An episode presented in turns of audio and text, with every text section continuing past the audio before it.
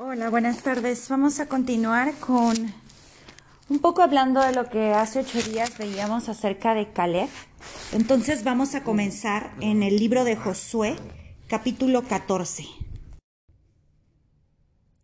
Josué 14, versos del 6 hasta donde termina. Es la historia que estuvimos viendo hace ocho días y vamos a estudiar hoy un momento más. Así que yo les animo a comenzar leyendo estos versos. No sé, puede ser alguien los lee todos, tú los lees, ellos siguen la lectura o se van alternando uno a uno eh, para, para leer la historia. La semana pasada hablamos de cómo enfrentamos montañas difíciles de escalar y de conquistar en nuestro día a día. Hablábamos de tal vez una enfermedad, temores, un problema con alguno de, tus hijos o tu esposo o tu, algún hermano, una noticia, una situación financiera. Y enfrentamos montañas en nuestro día a día. Cualquiera de estas cosas, la enfermedad, el miedo, la ansiedad, el temor, una circunstancia, una necesidad, puede ser una montaña.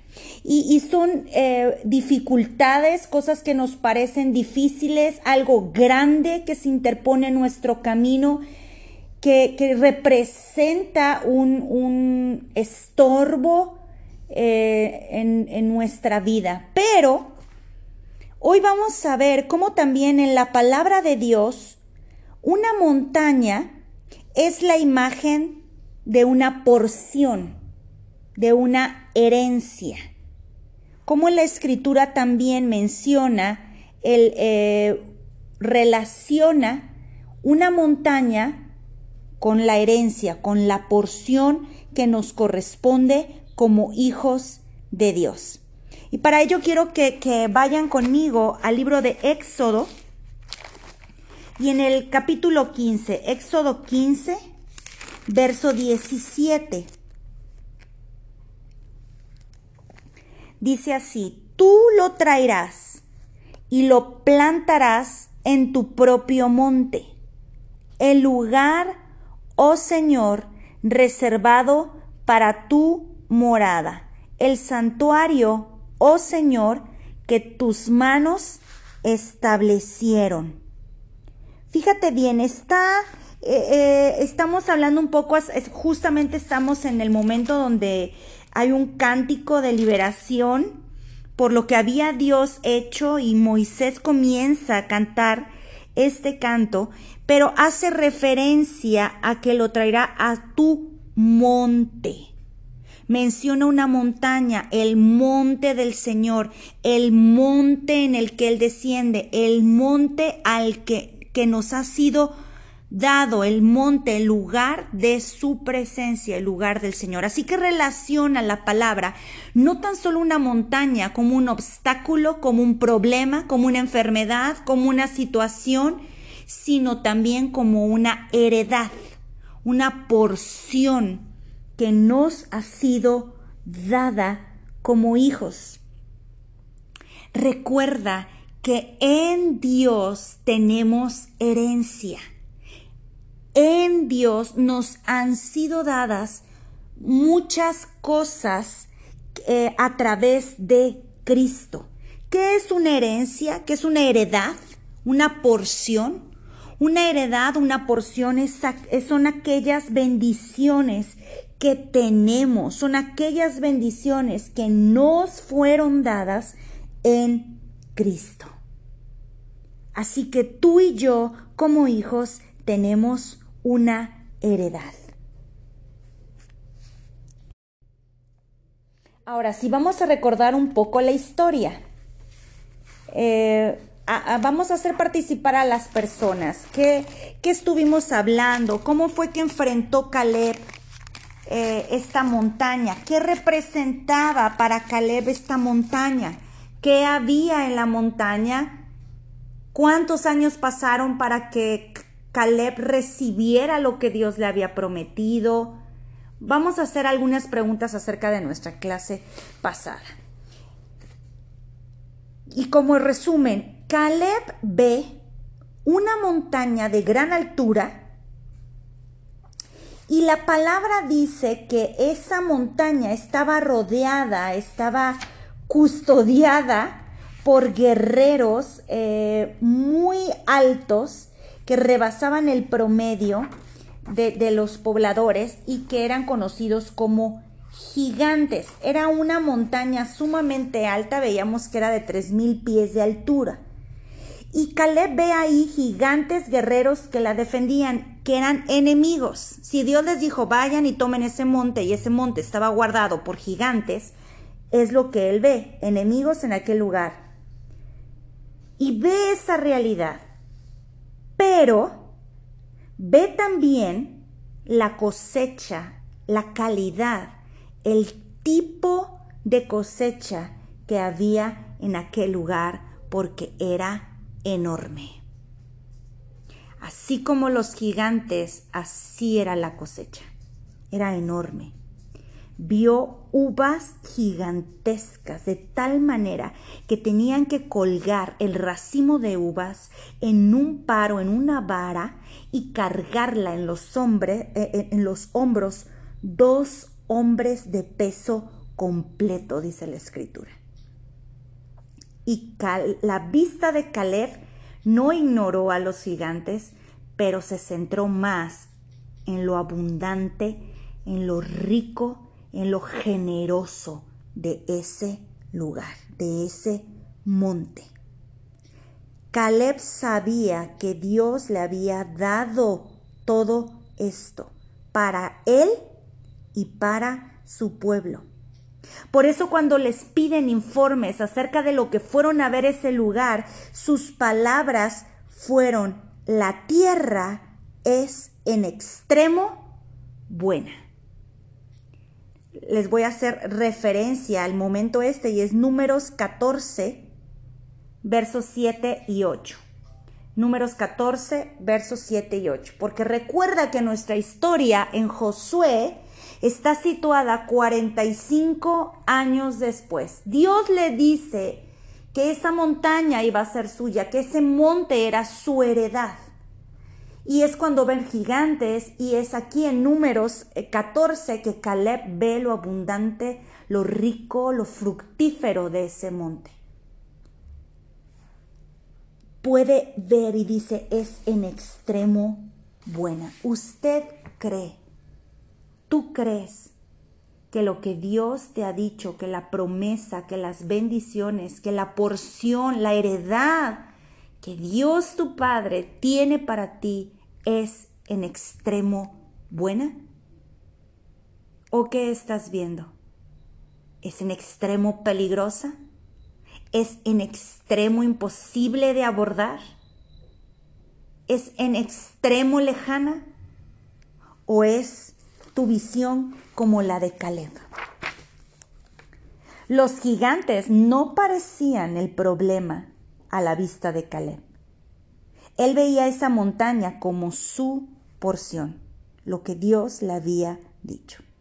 Y como vimos, 45 años después reclama esa montaña. Dame esa montaña, le dice a Dios. Te recuerdo que tú me la prometiste, dámela. Sabía que en ella había cosas exageradamente buenas para él. Él sabía que Dios no iba a permitir que esas bendiciones fueran robadas, arrebatadas por los gigantes, porque le pertenecían a Él. Dios es nuestro buen Padre. ¿Lo puede decir conmigo? Dios es nuestro buen Padre. Hay una porción preparada para ti. Tal vez está rodeada de gigantes, pero como Caleb, pongamos nuestros ojos no en la imposibilidad, no en la carencia o en el problema, sino en lo que Dios está hablando. ¿En qué puede cambiar muchas de nuestras circunstancias si dejamos de mirar lo imposible, si dejamos de ver eh, lo, lo difícil y comenzamos a poner nuestra mirada en lo que Dios está haciendo. ¿Cómo cambiaría tu circunstancia? ¿Cómo cambiaría la manera en la que enfrentas ese monte? En lugar de verlo como algo tan difícil, como algo casi imposible, tu mirada estaría en la riqueza, en la abundancia de ese lugar, de esa porción que Dios tiene preparada para ti. Vayan a la historia. ¿Qué pasaría? ¿Qué hubiera pasado en números 14 y Josué? ¿Qué hubiera pasado si eh, en Josué capítulo 4 y números 14 no hubiera Caleb reaccionado de esa manera? ¿Qué si hubiera sido igual que todos los demás, los demás que habían enviado a espiar y que los otros dijeron, no, no, es imposible, hay gigantes, nos van a tragar enteros? ¿Qué hubiera pasado? ¿Cómo cambiaría la historia. En Efesios capítulo 1, verso 3, fíjate lo que dice. Dice, toda alabanza sea para Dios, el Padre de nuestro Señor Jesucristo, quien nos ha bendecido. Subrayen esta parte, quien nos ha bendecido con toda clase de bendiciones espirituales en los lugares celestiales porque estamos unidos a Cristo. Somos bendecidos. Ya hay una bendición sobre nosotros. Ya está para nosotros. Lo que estamos enfrentando no es una imposibilidad, sino puede ser esa montaña, una oportunidad para que crezca tu fe, tu carácter, tu fuerza, tu esperanza y tu confianza en Dios. Es por eso que hemos hablado la importancia de que es tener un cuaderno donde anotes las promesas que Dios te dice en la escritura, las promesas que Dios te habla, porque así como Caleb 45 años después recordó, recordó. En Caleb no existió el comentario de, uy, no, ya para qué, después de tanto tiempo, pues no, yo quería, pero no, no, no, no, no. Él entendió, él buscó, persistió, tuvo su propósito y Caleb lo disfrutó. Esos 45 años él fue formado, transformado, fortalecido y obtuvo lo que Dios le prometió. La escritura está llena de promesas que Dios habla a nuestras vidas. Puede Dios traer una impresión a tu corazón. Puede Dios traer una revelación a través de alguien o un pensamiento en tu mente. O puede Dios traer a tu mente recordando una escritura en la palabra. Y es ahí donde tú tomas tu libreta y anotas lo que Dios está diciendo. ¿Para qué? Para recordarlo, pero también para orarlo, para declararlo, para meditar sobre de ello, para analizar qué cosas Dios está haciendo para que tú puedas poseer esa preciosa heredad. Hay promesas en las escrituras. Te voy a dar algunos ejemplos en los que tú puedes comenzar a meditar, a creer y a poseer. Salmo 1.3, Efesios 4.16, Isaías 53.5, Salmo 103, Deuteronomio 28:12, Efesios 2:10. Son ejemplos de miles de promesas que Dios quiere cumplir, que están dadas, que están completadas, perfectas en la persona de Jesucristo, como lo leíamos en Efesios. Bendito sea el Padre de nuestro Señor Jesucristo, quien nos ha bendecido con toda bendición espiritual en Cristo Jesús. Los otros espías que fueron en, el libro de números a ver la tierra, dijeron que esa tierra era imposible porque estaba llena de gigantes que los iban a destrozar.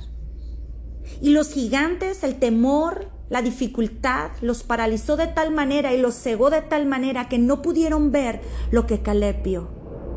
El tamaño de las uvas, la riqueza de ese lugar. No vieron nada más que lo imposible y no recibieron la porción como la recibió Caleb.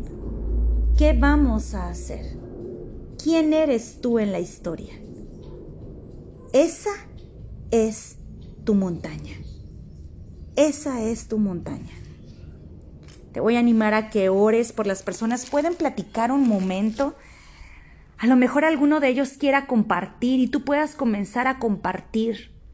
¿Qué es aquello que Dios te ha hablado? Esa preciosa heredad que tú estás creyendo, que tú la tienes anotada, que tú la recuerdas, que tú la oras para que se cumpla en tu vida o en la vida de tu familia, en tus finanzas, en una casa, en una, em, para obtener salud sobre alguna enfermedad, salvación sobre alguna persona.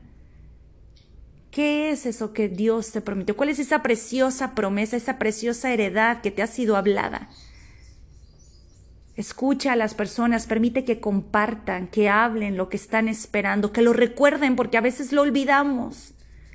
Dales oportunidad de recordarlo, de contarlo y ora al final por ello. Padre, en el nombre de Jesús, cada promesa que tú has hablado es una realidad en la persona de tu Hijo. Tú no eres mentiroso y tú no faltas a tus promesas. Tú eres fiel y tú eres bueno y tú lo cumplirás. Te pido que a través del tiempo, a través de las circunstancias, las dificultades a enfrentar para poseer esa heredad, tú traigas fe, tú traigas esperanza, traigas fuerza al cansado, des nueva visión, hagas crecer, madurar en el carácter para poseer y administrar de la mejor manera la herencia que tú nos vas a dar en el nombre de Jesús. Vamos a encargar tarea, vamos a encargarles de tarea que piensen en las promesas eh, y los sueños que les ha dado Dios, que las traigan a su mente, que las recuerden.